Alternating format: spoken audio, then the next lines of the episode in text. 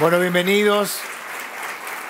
Bienvenidos, saludo a, a, las personas que están siguiendo también la transmisión online. Me decían recién que ya hay 300 dispositivos online, así que también eh, saludo a todas las, las, familias que están detrás de esos dispositivos y, bueno, por supuesto a todos ustedes que están hoy acá. La idea de este video, bueno, pasamos uno hace algunos domingos, es que vayamos conociendo las diferentes áreas de la iglesia, las personas que trabajan, para que también ustedes tengan la posibilidad de, ser bendecidos a través de las diferentes propuestas de la iglesia y también se puedan sumar a servir en, las áreas que ustedes eh, crean conveniente.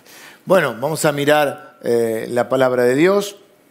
Vamos a ir al Hechos capítulo 2 en este día. Eh,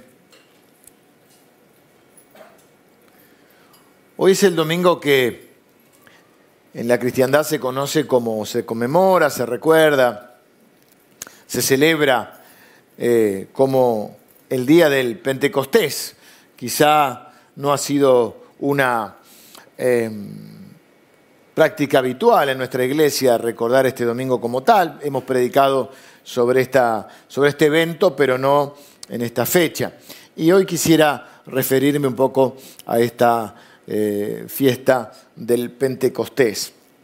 ¿De dónde surge la palabra? Bueno, la palabra Pentecostés eh, viene de una palabra griega que es quincuagésimo, que quiere decir 50, como cuando uno, no, no años, sino días, 50 días. Así como la Pascua tenía un sentido eh, para los judíos, Jesús celebra la Pascua judía cuando cena con sus discípulos y en medio de esa Pascua judía donde celebraban la liberación de Egipto, Jesús eh, consuma toda su obra en la cruz con la eh, muerte y resurrección, resignificando la Pascua o ampliando el significado al significado que ya no es una salvación momentánea y, geográfica, por así llamarlo, que es la salvación eterna, y siendo Jesús el verdadero libertador, resignifica la Pascua, él siendo el Cordero de Dios que quita el pecado del mundo. Lo mismo sucede con el Pentecostés. El Pentecostés es una fiesta que ya celebraban los judíos. Primero tenía un origen en unas, eh, unas siete semanas de una cosecha, Luego está referido a cuando el Señor los dio los diez mandamientos a Moisés. ¿Y qué es lo que ocurre en este evento que estaban celebrando? ¿Por qué les decía 50? Porque son 50 días después de la Pascua. En la Pascua Jesús muere crucificado, resucita, durante 40 días se aparece a sus eh, discípulos y les recuerda una promesa que él ya les había hecho. Primero les da un gran mandato, lo que conocemos como la gran comisión. Vayan por todo el mundo, hagan discípulos, bautícenlos en el nombre del Padre, del Hijo y del Espíritu Santo. Yo estoy con ustedes hasta el fin del mundo eh, y nosotros estamos literalmente en el fin del mundo. No estoy haciendo una valoración de nuestro país en cuanto a economía, sino que literalmente, geográficamente, estamos eh, al sur eh, del mundo. Y ha llegado la palabra de Dios conforme a lo que Jesús había prometido. Pero Jesús les da esta gran comisión y luego al principio del libro de los Hechos, en el capítulo 1, antes de ascender, les dice una imagen terrible, una imagen vale más que palabras, les dice que él se tiene que ir, ya les había avisado, en, el libro de Juan nos dice que él les dice, no se preocupen, no los voy a dejar huérfanos, por eso dice, yo estoy con ustedes hasta el fin del mundo, les voy a traer o les voy a enviar el Espíritu Santo, el ayudador, para que esté con ustedes. Y en Hechos capítulo 1, la última imagen que ellos tienen de Jesús es Jesús alzando sus brazos, ascendiendo a los cielos, dice que los bendijo. Terrible porque a vos te queda la última imagen de cuando ves a una persona. Y la última imagen que tienen ellos de Jesús eh, no es el Jesús en la cruz, es el Jesús eh, alzando sus brazos y bendiciéndolos, y dice que así él llevó al cielo. Se quedan como mirando, ¿viste? Como diciendo, uy, qué loco. Y unos, un ángel le dice, eh, dos ángeles le dicen, no, no, no, no se preocupen, no se queden mirando, y así como ascendió a los cielos, así volverá. Y esa es la promesa que falta cumplir. Pero él les dice, ustedes van a ser testigos hasta lo, hasta último de la tierra, eh, hagan discípulos, pero dice, pero así como están no pueden hacer nada. Entonces les da lo que se conoce como la promesa del Padre. ¿Cuál es la promesa? La promesa del Padre es que Él les iba a enviar el Espíritu Santo y que cuando ellos recibieran, dice, quédense en Jerusalén hasta en no, muchos días, claro, pasan entre acá son 40 días de la, de la resurrección de Jesús, y en 50 días, o sea, faltaban 10 días, dice, hasta que ustedes reciban el poder que mi Padre les va a enviar. Ahí llegamos al capítulo 2. ¿Qué sucede? En el medio de esto que ellos están reunidos ahí, está sucediendo lo que se conoce como el Pentecostés judío, es decir, la fiesta que los judíos estaban celebrando y que todo judío que vivía medianamente cercana a Jerusalén se acercaba. Por eso el capítulo 2 comienza diciendo, cuando llegó el día de Pentecostés, ¿qué era? Era esta fiesta donde recordaban los mandamientos que Dios le había dado a Moisés. Estaban todos unánimes juntos, ya ahí se está refiriendo a los, seguidores de Jesús, y de repente vino del cielo un estruendo como de un viento recio. Vino así como un gran ruido y un gran viento, un gran viento que soplaba, el cual llenó toda la casa donde ellos estaban reunidos, estaban sentados, y se les aparecieron lenguas repartidas como de fuego, asentándose sobre cada uno de ellos. Y fueron todos llenos del Espíritu Santo y comenzaron a hablar otras lenguas según el Espíritu les daba que hablasen. Es decir, nuevamente Dios haciendo eh, todo programado, todo pensado, todo digitado por Dios, así como la Pascua, en la Pascua, Jesús es nuestra Pascua y resignifica la Pascua, el Pentecostés también lo resignifica. Deja de ser una fiesta donde estábamos, de, entre comillas, bajo la ley, para pasar a ser una fiesta donde estamos bajo la gracia, bajo el poder de Dios. ¿Por qué? Porque lo que está contando ahí es que en el medio del Pentecostés de esa fiesta de Pentecostés se produce lo que ahora nosotros llamamos el Pentecostés, que es la irrupción del Espíritu Santo en medio de ese grupo de cristianos que era la iglesia. Era el cumplimiento, vemos una vez más que Jesús y Dios siempre cumplen sus promesas. Era el cumplimiento de la promesa que había dado Jesús en Juan 16, no se preocupen, no los voy a dejar huérfanos. Ellos estaban tristes, se daban cuenta que era el final de los tiempos.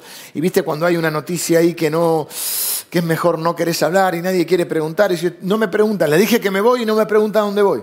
Están tristes, no se pongan tristes, les conviene que yo me vaya. Si yo no me fuera, el Espíritu Santo no vendría.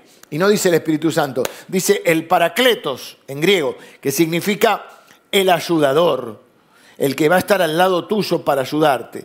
Es la idea también como de alguien en, quien te podés apoyar.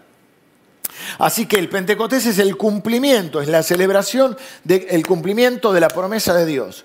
Porque no podían ser testigos a, todo el mundo, un grupito de, de, personas sin recursos, ni muchos recursos humanos, ni muchos recursos económicos, sin mucha preparación.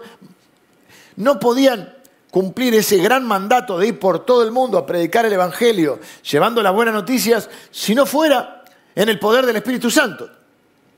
Y tenemos que entender que el libro de los Hechos es un libro que en realidad es la segunda parte de un libro. Vieron que están en las películas, está la, precuela, la secuela, la, la, tercera parte, ya Rocky van por la 10, no sé por cuál va. La última de Rocky la va a pelear en un geriátrico, no sé. No, ya eres entrenador, Rocky, en las últimas, ¿no? Tan buenas, la música. Bueno, esto es dos partes, ¿por qué? Porque el libro empieza diciendo, en el primer libro le está escribiendo a un hombre llamado Teófilo, el que lo escribe es Lucas, a veces cree que el Evangelio es solo para gente, eh, digamos, que no, tiene, no está, que no es letrada, que no está preparada. No, Lucas era doctor, era periodista, era un hombre formado, era un sirio de Antioquía, y él dice que escribió dos libros, el Evangelio de Lucas, que lleva su nombre, donde nos cuenta la vida de Jesús. Y el libro de los Hechos, donde nos cuenta la vida de la iglesia de Jesús. Y ambas están marcados por lo mismo, por el, tanto Jesús como la iglesia de Cristo, siempre vivió y transitó en esta tierra en el poder del Espíritu Santo. No hay forma de vivir la vida cristiana si no es en el poder del Espíritu Santo.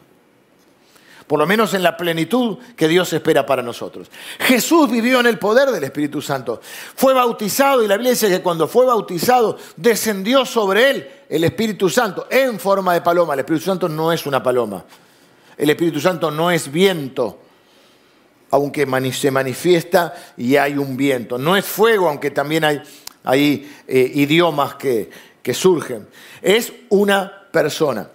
Y dice que Jesús fue bautizado y que el Espíritu Santo sobrevino sobre él, que el Espíritu Santo lo llevó al desierto, que en el poder del Espíritu Santo se paró en la iglesia y dijo, el Espíritu del Señor está sobre mí, me ungió Dios para dar las buenas noticias a los pobres, sanar a los quebrantados de corazón, traer libertad a los cautivos, dar vista a los ciegos, a predicar el año agradable del Señor, la buena voluntad de Dios. Evangelio quiere decir buena noticia, Dios no está enojado, Dios tiene buena buena voluntad para con nosotros. Y él dice que lo hace porque el Espíritu del Señor lo ungió. Ahora vamos a ver de qué se trata todo esto. Es decir, miren, es más, en el, él les había prometido en Juan 16, les voy a enviar el ayudador, y en Juan capítulo 1 le dicen, vos vas a instalar el reino justo antes de que ascendiera. Y él dice, no les toca a ustedes saber el tiempo eh, ni las circunstancias, porque eso está en manos de Dios. Pero recibirán poder. Y usa una palabra en griego también, no es que yo me haga el erudito, ni mucho menos, pero es para que se entienda. Usa una palabra, que miren qué, es lo que sucedió con esta palabra. Un químico sueco, hace muchos años, estaba trabajando y descubre una sustancia muy potente. Llama a un amigo suyo, erudito griego, y le pregunta, ¿cuál es la palabra griega que significa poder? El erudito este le dice, la palabra es Dunamis o dinamis, depende cómo la quieras pronunciar. Es la misma palabra que en el Nuevo Testamento, en el griego, es cuando Jesús dice recibiré poder. O sea, lo que Jesús está diciendo otra palabra, fíjense. y él, este sueco, lo que este, esta sustancia potente que había descubierto era la dinamita. En otras palabras, lo que Jesús está diciendo es, ustedes van a recibir dinamita, un poder. Y cuando el Espíritu Santo está, se nota porque las cosas cambian, porque hay un poder diferente. Y la vida cristiana se trata de vivir en ese poder. ¿No te gustaría ver algo así en tu vida? ¿No te gustaría que sucediera cosas que Dios te sorprendiera, que Dios te usara de manera sobrenatural? Yo honestamente a veces estoy harto de mí mismo, de querer hacer siempre lo mismo, de ser tan previsible. Dice que Einstein decía, es una locura querer tener resultados diferentes haciendo siempre lo mismo. Y a veces me doy cuenta que mis fuerzas no alcanzan, que mis recursos son insuficientes, que mis esfuerzos son infructuosos, que a veces me siento desanimado, a veces estoy débil,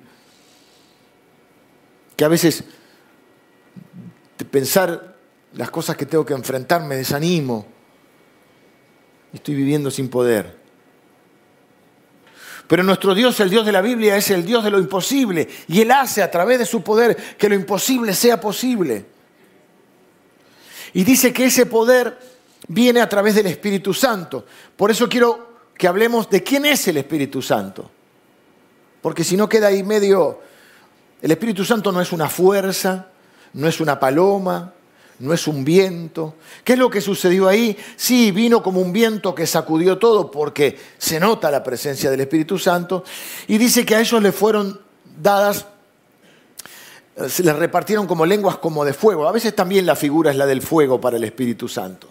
¿Qué es lo que sucedía? En esa fiesta del Pentecostés venían judíos de muchos lados. Los judíos siempre habían sido, eh, la diáspora, es decir, siempre han sido esparcidos. Entonces había judíos de diferentes lugares que hablaban diferentes idiomas. Y el milagro que sucede ahí es que lo que hace Dios es que a esos hombres que eran hombres sin mucha preparación, pescadores, eh, diferentes profesiones, pero no eran, no eran personas eh, letradas y mucho menos bilingües o, ¿cómo podríamos decir?, eh, políglotas, empiezan a hablar no en lenguas como los cristianos llamamos lenguas celestiales, ellos empiezan a hablar en el idioma de los que estaban ahí. Todos estos que habían venido al Pentecostés judío, Pero, y ahí te va a nombrar en el capítulo 2, no lo quiero leer ahora para no que me lleve tanto tiempo, que venían de diferentes lugares, había medos, partos, elamitas de la Mesopotamia, de Judea, árabes, romanos, prosélitos, eh, de, Asia, de un montón de lugares, había personas, y dice, ¿cómo los escuchamos hablar en nuestro idioma? Porque eso es lo que hace Dios. El poder que nos da es para ser testigos. ¿Cómo iban a ser testigos? Sí, por supuesto con milagros, prodigios y señales, pero también, como dijimos la otra vez, hay que comunicar el Evangelio. Y para comunicar, ellos necesitaban comunicarse. Así que las lenguas de las cuales habla ahí son puentes que Dios construye para que el Evangelio llegue hasta el fin de la tierra, hasta el fin del mundo. Y así ha llegado hoy hasta acá. Estamos en la ciudad de Morón, en Buenos Aires, casi hasta en lo último de la tierra.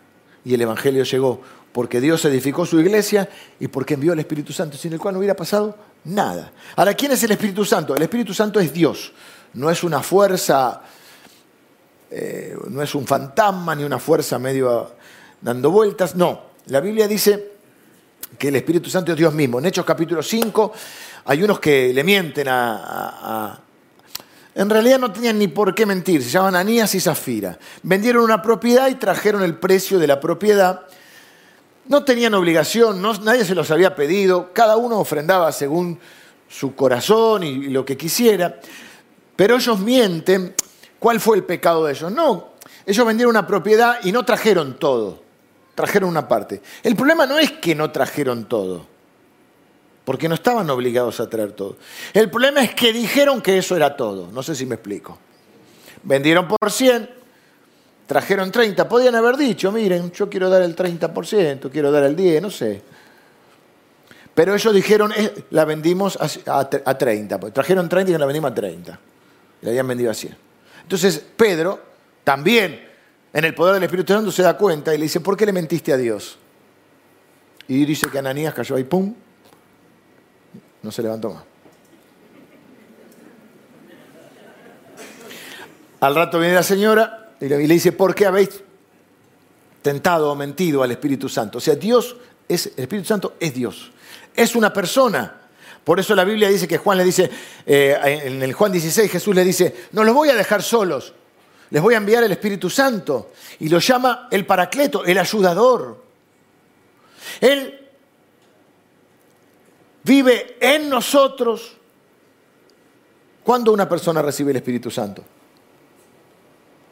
cuando se entrega al Señor Jesús. Viene que uno dice, Jesús está en mi corazón, pero a su vez leemos en la Biblia que Jesús está sentado en el trono. Como está en el trono, está en mi corazón. Está en mi corazón, pero está en la persona del Espíritu Santo. Jesús literalmente está sentado a la diestra de Dios. Dios le dio un nombre que es sobre todo nombre. Y el que vive en nosotros, uno dice, Cristo vive en mí. Y está bien, no está mal dicho. Porque Cristo, el Espíritu Santo y Dios Padre son la misma esencia en diferentes manifestaciones. El ejemplo que me enseñaron alguna vez, y es el, el que más me clarificó el tema, porque es difícil entender la Trinidad, es el ejemplo del agua, que el agua siempre es la misma esencia, H2O, pero tiene tres eh, estados. Ustedes la tienen más clara que yo. ¿Para qué voy a explicar? Puede predicar cualquiera de ustedes, esto si lo tienen re claro. El sólido, el hielo. Líquido, agua. Y el gaseoso, el vapor. Pero la esencia es la misma. Esto es, el esto es, esto es, esto es Dios. Dios, por eso la Biblia dice que Dios se hizo hombre. Pero después dice, pero el Hijo de Dios. Son tres personas en una. Dios Padre, Dios Hijo y Dios Espíritu Santo. Jesús dice, yo me voy, pero me quedo. ¿Por qué? Porque me quedo en la persona del Espíritu Santo. Por eso nosotros hablamos de recibir a Cristo en nuestro corazón. Pero lo que recibimos es el Espíritu de Cristo, el Espíritu de Dios. Así que es una persona que está en nosotros desde el momento que le entregamos nuestra vida a Jesús y pusimos nuestra fe en Él. Está con nosotros como ese ayudador. Y también la Biblia habla de que está sobre nosotros. Y ahí sí es una palabra rara, porque habla Jesús de que el Espíritu está sobre mí. De ahí viene la palabra que quizá algunos cristianos conocen como unción. de ungir, porque a los reyes, a los sacerdotes y a los profetas, tres funciones que tenemos los hijos de Dios, se les ungía con aceite y era el símbolo de que el Espíritu de Dios iba sobre ellos. Esa es una capacitación especial, un poder especial que Dios te da para hacer lo que no podrías hacer. Por ejemplo, hablar con gente que hablaba otro idioma. Por ejemplo, pararse Pedro y hablar delante de 3.000 personas o más y 3.000 en ese momento se entregaran al Señor. Por, por, el mismo poder, Pedro encuentra un paralítico en la puerta de la iglesia pidiendo limosna, le dice, ni plata ni oro tengo, pero lo que tengo te doy, lo toma de la mano y le dice, sé sano en el nombre de Jesús. No sé cómo le dice, la cuestión es que el hombre es sano. De la misma manera, por ese poder del Espíritu Santo, vivió el Señor Jesús.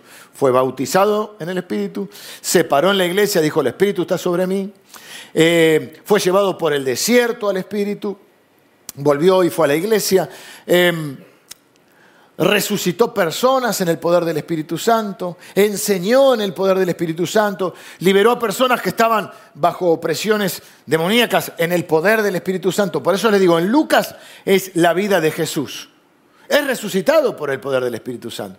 La vida de Jesús está marcada por el Espíritu Santo, porque él vivió como hombre, pero no vivió como un hombre eh, yo la usaba antes de que se usara la palabra y pensé que no existía. Yo decía que Dios nos empodera y ahora está como muy, muy usada la palabra. Jesús estuvo como hombre, pero empoderado por el Espíritu Santo. Y la iglesia de Cristo lo mismo. Por eso dice, ustedes solo tienen que hacer todo esto, pero esperen que venga el Espíritu Santo. Y lo tercero es esto que te digo que lo llama el ayudador, porque mucha gente cree que Dios te exige pero nunca te ayuda. Y después cuando te va mal te juzga o te castiga. Y eso no es así, no es cierto. Dios que habita en las alturas, dice la Biblia, que habita eh, en, cada uno de sus hijos para ayudarle y, para que viva una vida de obediencia por el mismo poder por, por el cual vivió el Señor Jesús en la tierra.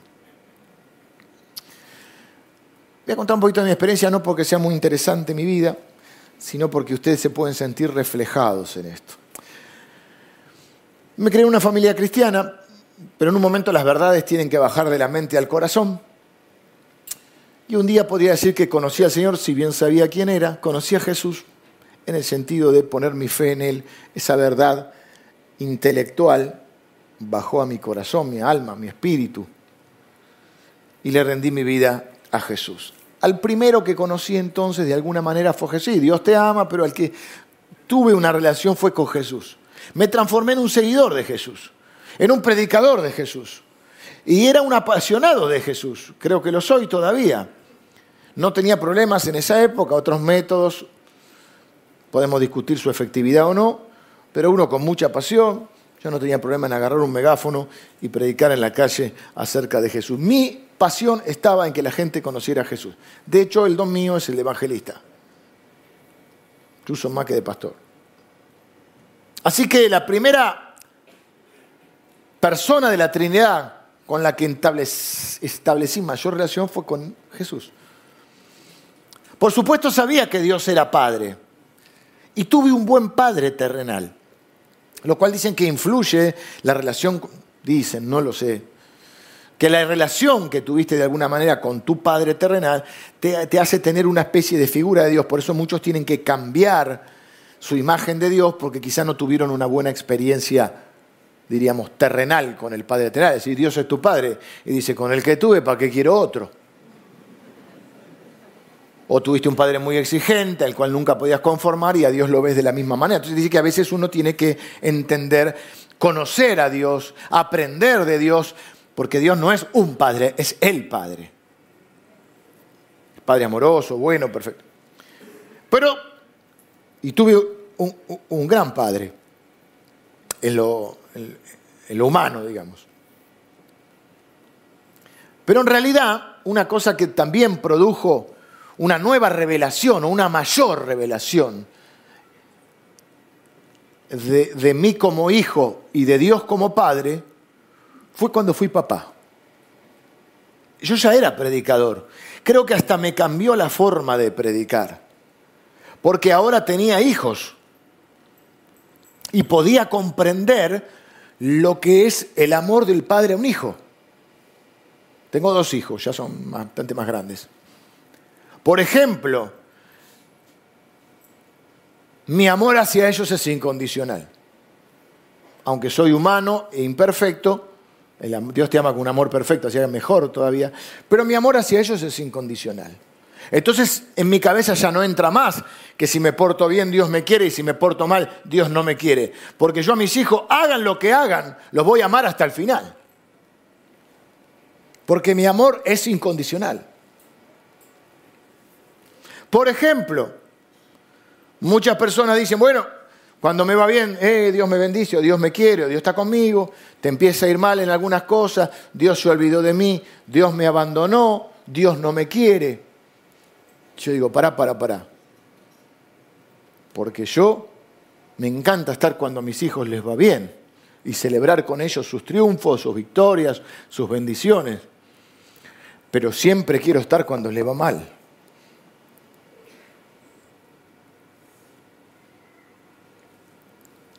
Porque cuando les va mal es cuando yo sé que más me necesitan.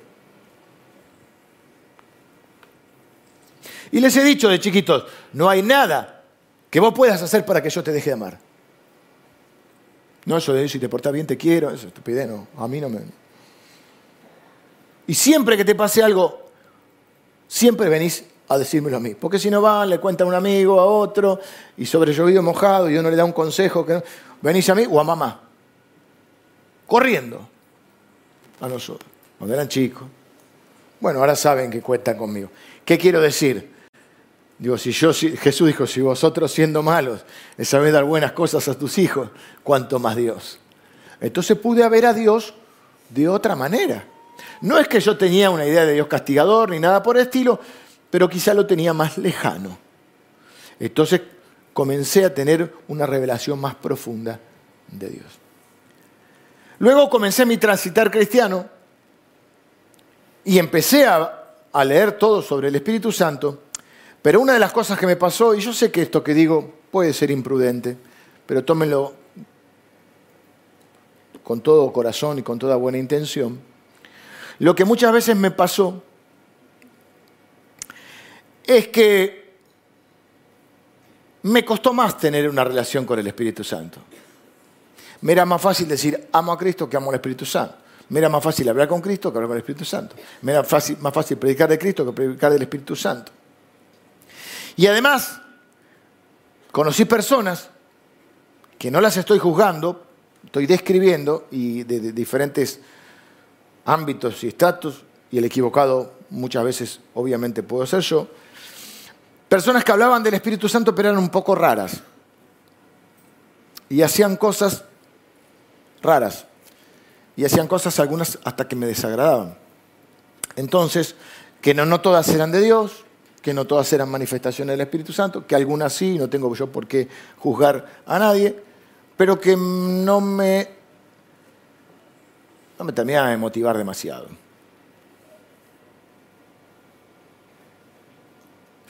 Y reconozco que como pastor no los he guiado de la mejor manera para que ustedes entiendan lo que significa ser lleno del Espíritu Santo, guiado por Él y tener una relación personal con Él.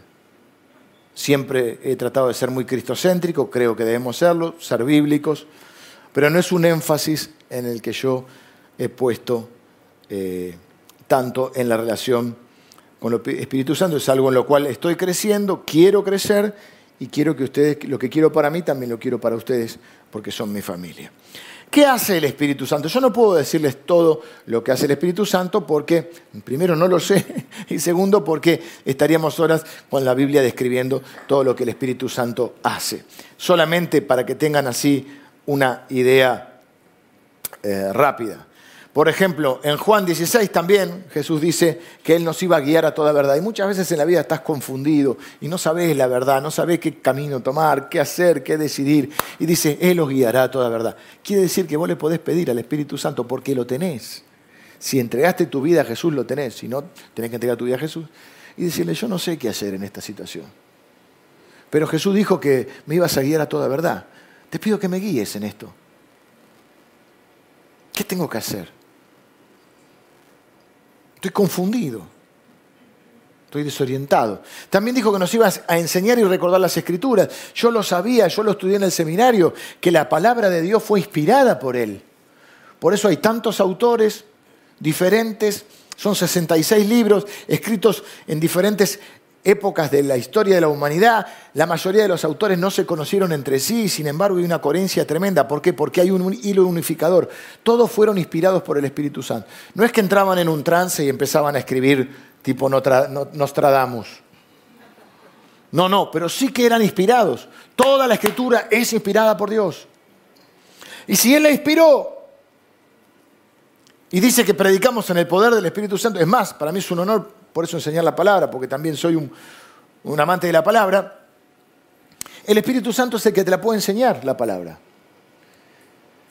Por eso dice, Él les, va, les recordará también, enseña y recuerda todas las cosas que yo os he enseñado. Por eso la Biblia dice que la espada del Espíritu es la palabra de Dios. Por eso tenemos que conocer la palabra de Dios, si no, no sabemos usar la espada. No se preocupen por lo que van a decir, porque el Espíritu les dirá, sí, pero el Espíritu le usa, usa la palabra. La herramienta, el arma del Espíritu es la palabra de Dios. Tenés que conocer la palabra de Dios. Lo que hace el Espíritu te recuerda en el momento justo la palabra justa, porque a veces no sabes qué decir. Y Jesús dijo, Él le va a decir lo que tienen que decir. Al domingo pasado conocí a una parejita que había vivido una situación tremenda, una tragedia y yo literalmente no sabía qué decir. ¿Y qué hice? Orar. Porque eso es lo que dijo el Señor. Pueden pedirle. Pueden acudir a Él. Él es el paracletos. Él es el ayudador.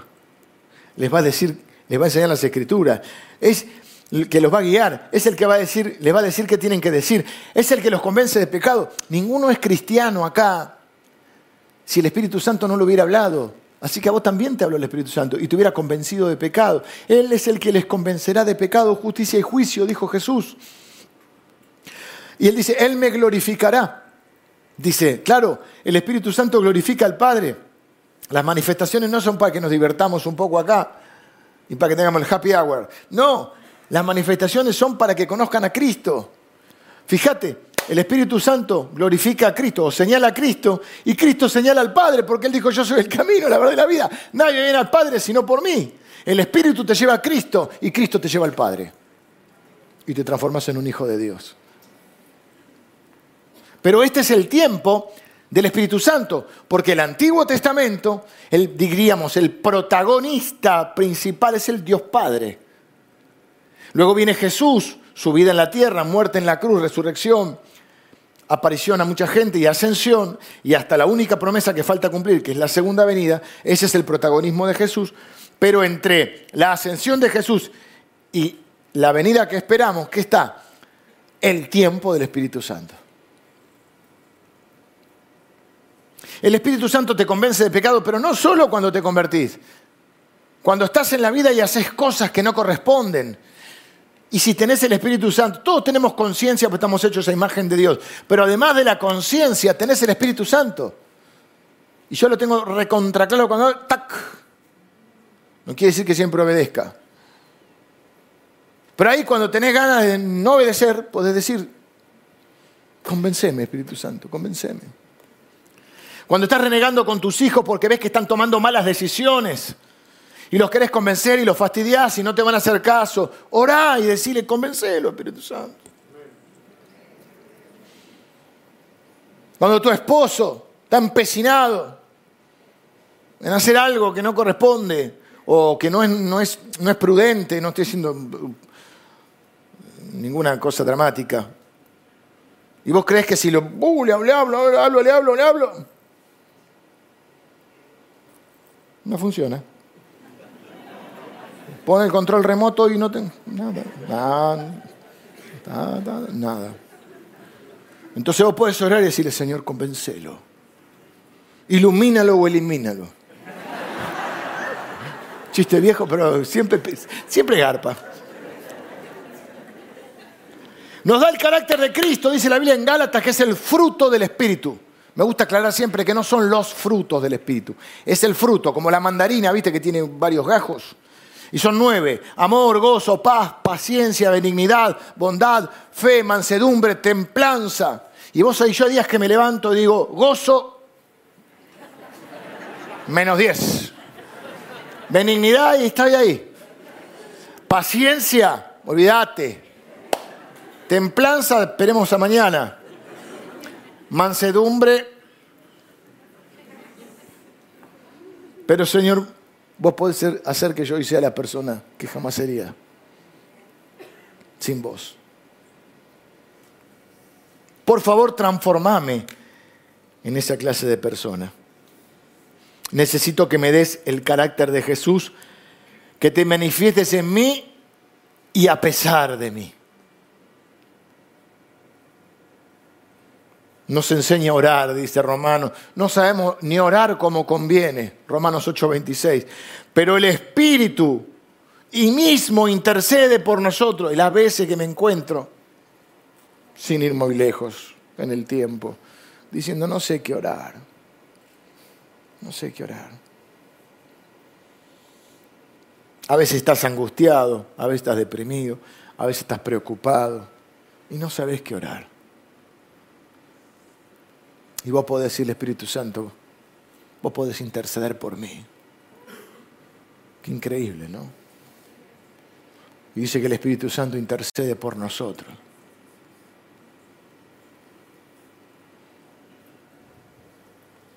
Para eso conoce lo que hay en tu corazón. ¿Podemos hacer algo nosotros para, para que esto suceda, para que el Espíritu Santo... Quiero aclarar que como es una persona, dice la Biblia que no se da por medida. Por eso a veces es un error, yo entiendo que se quiere la, intención, pero es un error decir, Señor, dame más del Espíritu Santo. No es un líquido, no estoy medio, vengo medio tanque del Espíritu Santo. No, no, no. No, no es eso. Es una persona que ya está en nosotros. Así que primero, antes de ver qué podemos hacer, podemos ver qué no, podemos, qué no conviene hacer. ¿Qué hemos hecho algunos de nosotros que hacen que nos vivamos en la plenitud de Cristo? Que algunos le llaman bautismo del Espíritu Santo, plenitud del Espíritu Santo, llenura del Espíritu Santo. ¿Qué se refiere? Porque la Biblia sí dice ser lleno del Espíritu Santo. Bueno, quiero explicar eso para que, en mi humilde comprensión. Una de las razones por que a veces el Espíritu Santo no está en plenitud trabajando en nosotros es porque lo hemos, nosotros no podemos, eh, ¿cómo puedo decir? El Espíritu Santo no entra y sale de nosotros. Una vez que le entregamos al Señor nuestra vida, el Espíritu Santo está en nosotros, pues es una persona que vive en nosotros. Lo que podemos hacer, dice la Biblia, y no deberíamos, por supuesto, es lo podemos entristecer. La Biblia le dice contristar, que es más o menos la misma palabra. Entristecer lo podemos apagar. Está ahí, pero está apagado. Y lo tercero que dice es que lo podemos resistir. Nos resistimos a la obra del Espíritu Santo. Es decir, por indiferencia por ignorancia o porque, por, como se dice, cuando estás eh, empecinamiento. No, no, por no, dar, por no darle importancia. Ahora, la Biblia dice en Efesios, eh, Efesios 5, 18, dice, llenos, no, no os embriaguéis con vino en lo cual hay disolución, disoluciones en lo cual, en lo cual hay em, destrucción. No, no, si se emborrachan, van para la destrucción. Antes bien, sed llenos del Espíritu Santo. ¿Qué es ser lleno del Espíritu Santo? Ser lleno del Espíritu Santo es que nosotros podamos rendirnos a Él. Miren que dijo que es como un fuego, como un viento al Espíritu Santo. De hecho, lo mismo. Hay dos palabras. La palabra hebrea para, Espíritu Santo, para el Espíritu, no para Espíritu Santo, para Espíritu, es ruá o ruá, que es como soplo, viento. Y no es casualidad que la griega también, que es neuma, de ahí viene neumático, por ejemplo, ¿eh? que también tiene que ver con el, el, aire, con el viento. Así que lo que, para poner una figura, a veces el Espíritu Santo siempre está obrando. El tema es que a veces podríamos poner, la vela de nuestro barco no está izada. Vieron que ninguno acá tiene un yate, bueno, si lo tiene, invite. Los yates, viste que tienen la vela. Entonces, para que el, yate funcione, ande, tiene que tener la vela. No sé si el yate, bueno, tengo menos, menos náutica que... velero, pongamos, está, velero. son los más viejos, antes existía el windsurf, no existe más ya. Pues. Pero hay otro así, que yo uno con vela. Ustedes me entienden. Si el velero no tiene las velas izadas, el velero no camina.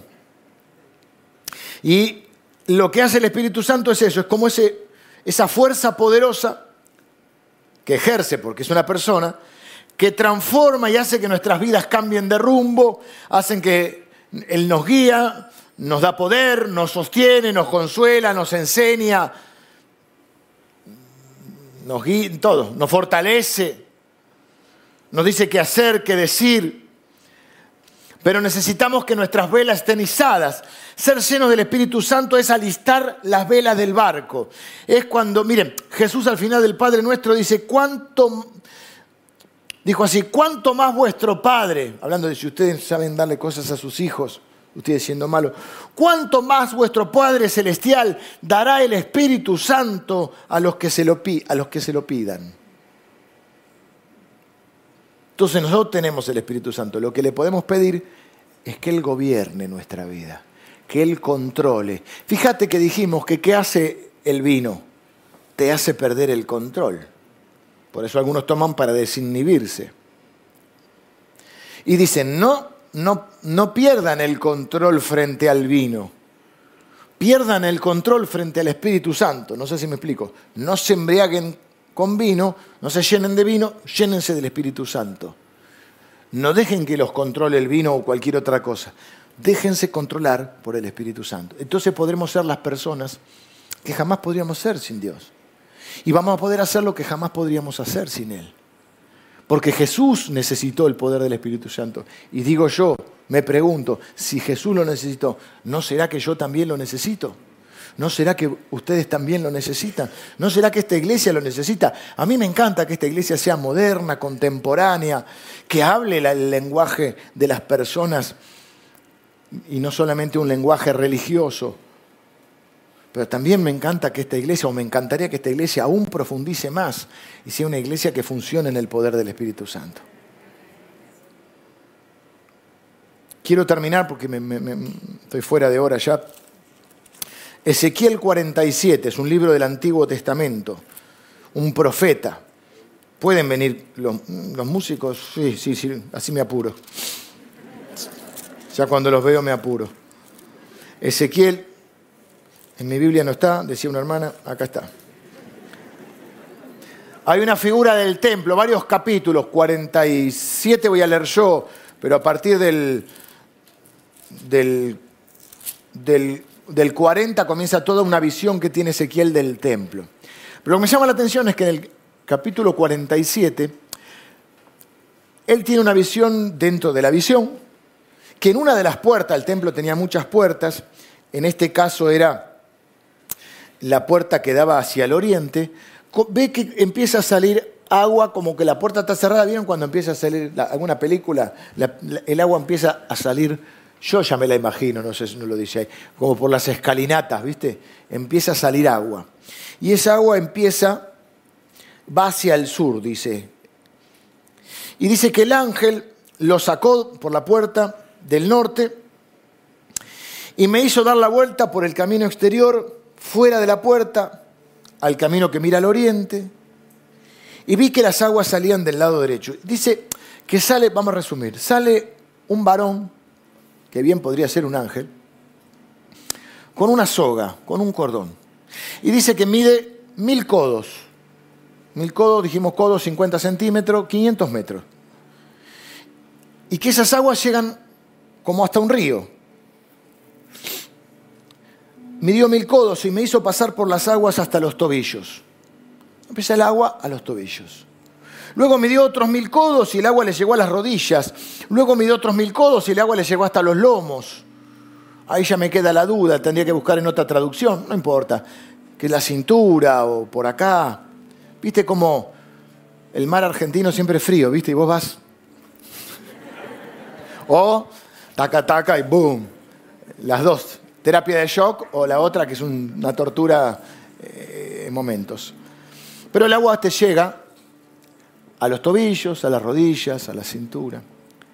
Y va midiendo, porque el Señor te va llevando, porque por ahí si te... Alguno, cada uno es como es y Dios sabe tratar con cada uno, capaz que alguno de nosotros, si lo tira de golpe al fondo, se, se hunde, se ahoga. Entonces el Señor te va llevando. Y algunos son más de... Pero para que no terminó acá. Me dio otros mil codos y ya era un río que yo no podía pasar porque las aguas habían crecido de manera que el río no se podía pasar sino a nado. Y me dijo, ¿has visto, hijo de hombre? Y después me hizo volver por la ribera, pero vamos a parar acá primero. ¿Qué significa que en un momento tenía que pasar a nado?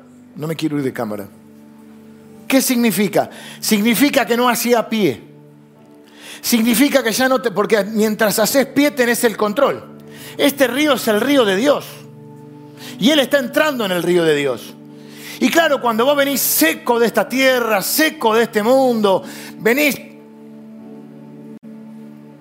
sin haber conocido al Señor, sin la palabra, un poquito de agua y ya te sentís que estás como los nenes chiquititos chapoteando ahí. Y es un manantial para vos, pero hay más de Dios.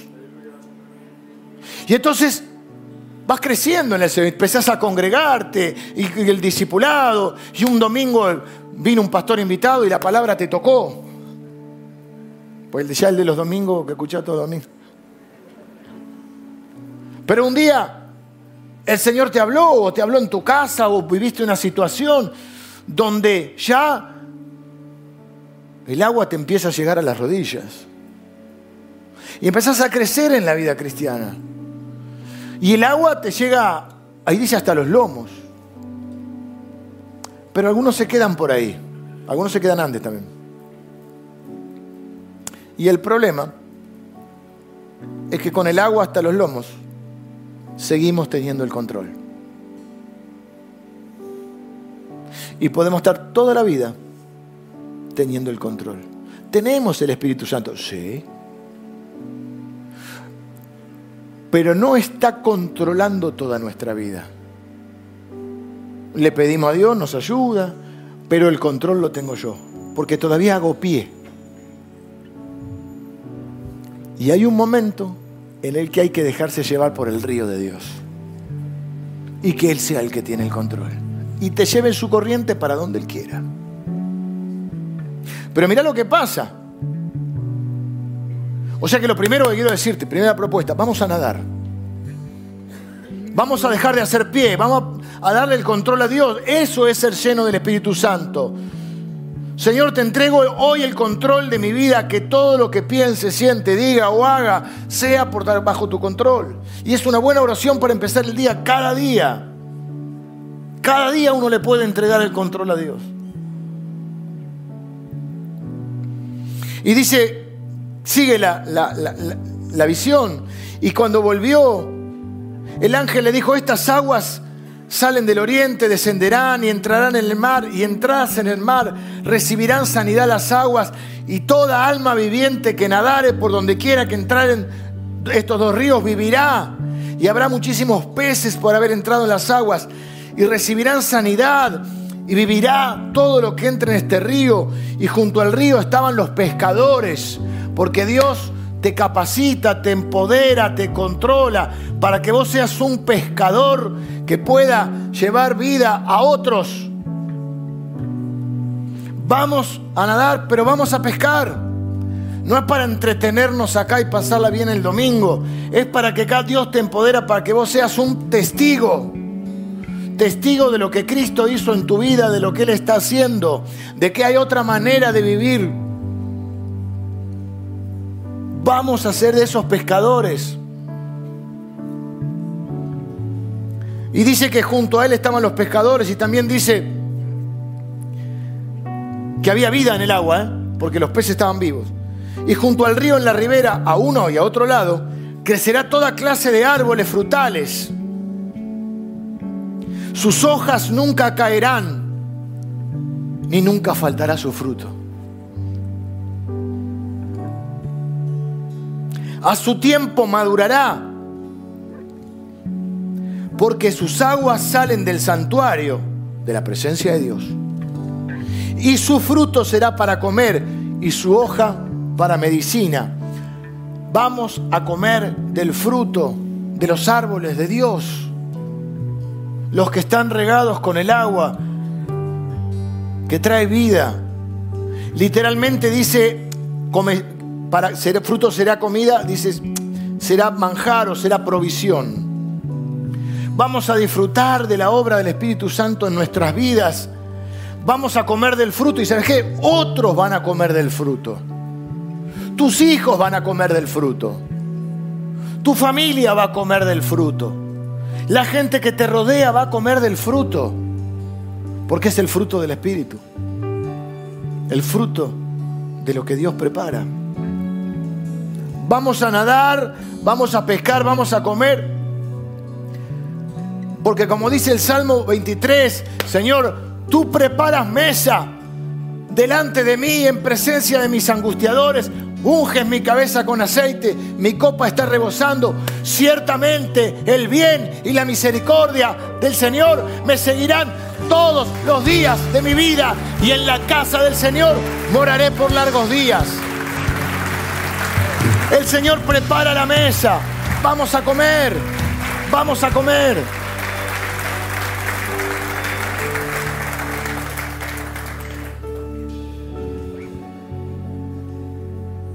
Vamos a sanar.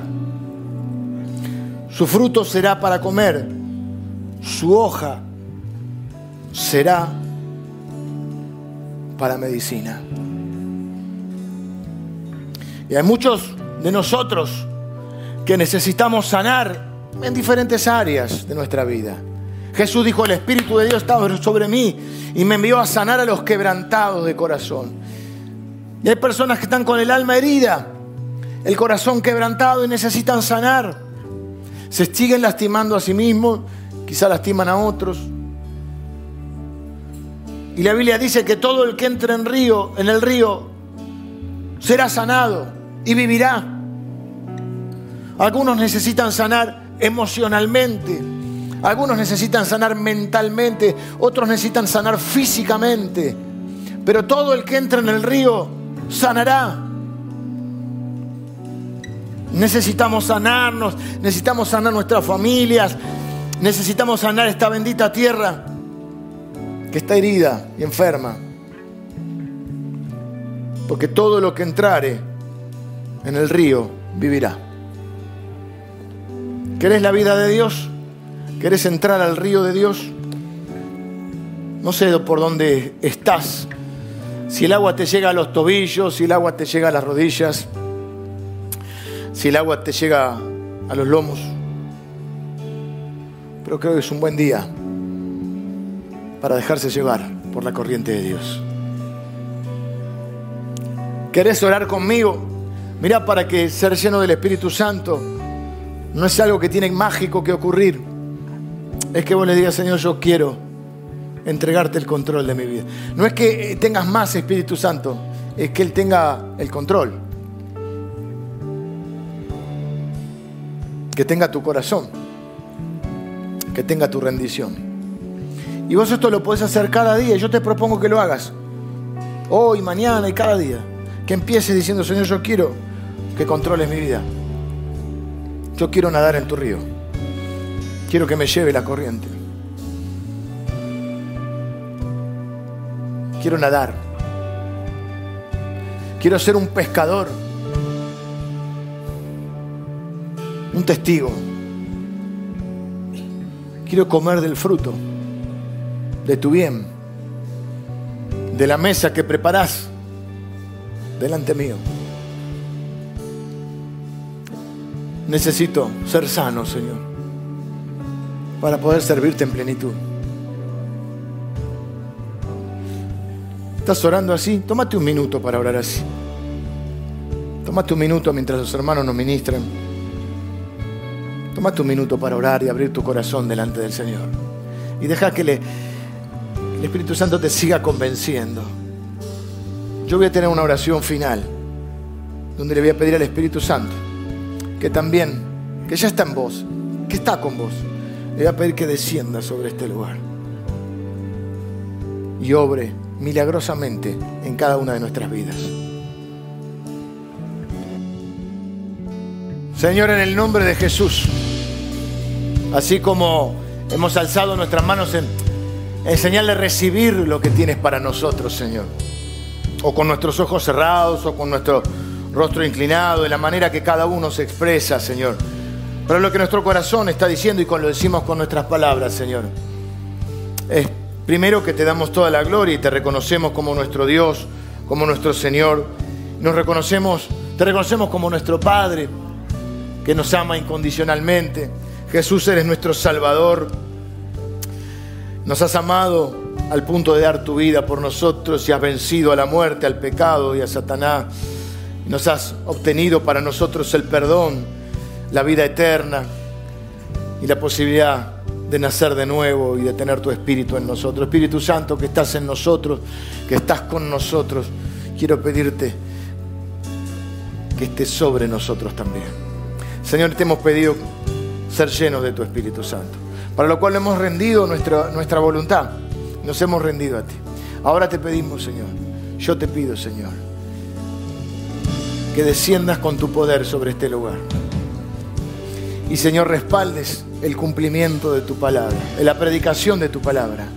Y la respaldes ahora, Señor, descendiendo sobre este lugar y trayendo, Señor, bendiciones y ministrando cada vida de acuerdo a su necesidad, Señor. Señor, inúndanos con tu presencia en este lugar. Señor, nos hemos reunido en el nombre de Jesús y has prometido que ahí vas a estar. Y ahora, Señor, yo te pido que en medio nuestro te manifieste, Señor. Yo no sé ni es lo esencial de qué manera lo vas a hacer, pero sí que en la vida de cada uno de nosotros, de los que estamos orando y de aquellas personas que están acompañando desde sus hogares o con sus dispositivos, Señor, que donde cada uno de nosotros esté y de la manera que tú quieras, te manifiestes en nuestras vidas. Señor, que te manifiestes con sanidades físicas, emocionales, mentales, que te manifiestes con milagros, con prodigios y con señales.